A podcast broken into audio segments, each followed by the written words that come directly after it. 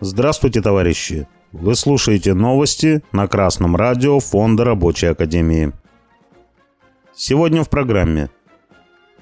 В России пытаются восстановить производство, разрушенное в 90-е. Буржуазные власти России запустили процесс новой индустриализации, в рамках которой будут строиться заводы и фабрики, а также модернизироваться старые производства, разрушенные в 90-е годы. Для этого Фонд развития промышленности ФРП дает льготные кредиты для инвестирования в различные предприятия. Такие итоги встречи премьер-министра Михаила Мишустина с директором ФРП Романом Петруцей 8 августа подвел портал ура.ру. Работа Фонда развития промышленности закладывает основу для технологического суверенитета страны, подчеркнул в ходе беседы Мишустин. Реальный сектор экономики получает льготные кредиты с низкой ставкой от 1 до 5% на 10 лет для инвестирования в развитие предприятий. Это позволяет провести необходимые работы для создания высокотехнологичных производств. Приоритетными для поддержки были выбраны проекты по выпуску компонентной базы в области тяжелого машиностроения, сельхозмашиностроения, автомобильной и фармацевтической промышленности – Петруца доложил, что в прошлом году ФРП профинансировал проектов на сумму 140 миллиардов рублей. Всего за 2022 год выделено 256 займов.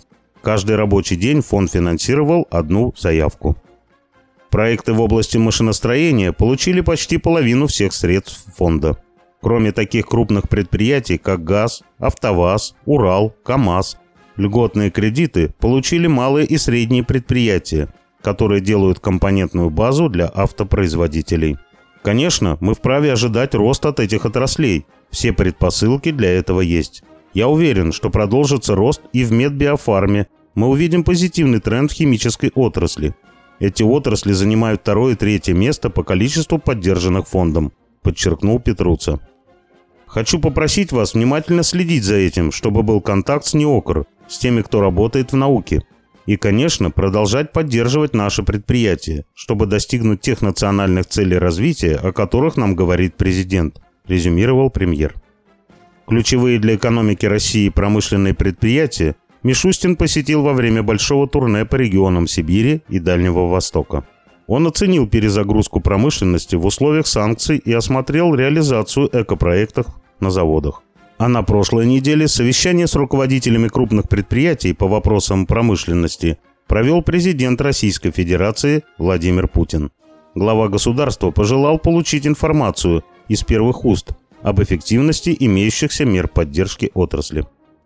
Ура.ру приводит мнение политолога Дмитрия Нечаева. Он отметил, что с помощью таких инструментов, как ФРП, правительство запустило процесс новой индустриализации России – и намерена преодолеть промышленную разруху последствия 90-х годов. Мишустин контролирует, куда тратятся выделяемые средства, какие проекты финансируются.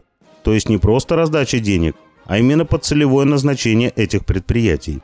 Вероятно, Мишустин планирует увеличить объем выделяемых средств и таким образом тиражировать и масштабировать этот проект, пояснил политолог. Финансирование развития производства это, безусловно, прогрессивный шаг со стороны буржуазной власти. Особенно, когда империалистические США не скрывают своей антироссийской направленности. Но с другой стороны, именно при попустительстве российских властей за последние 30 лет были уничтожены десятки тысяч предприятий, а оставшиеся производства практически не модернизировались. Все эти годы российская буржуазия в основной своей массе спокойно извлекала сверхприбыль и вывозила ее в страны НАТО, наплевав на развитие России. И никто за это не понес наказания. С другой стороны, финансированием промышленности занимается правительство России. Хотя это задача банков.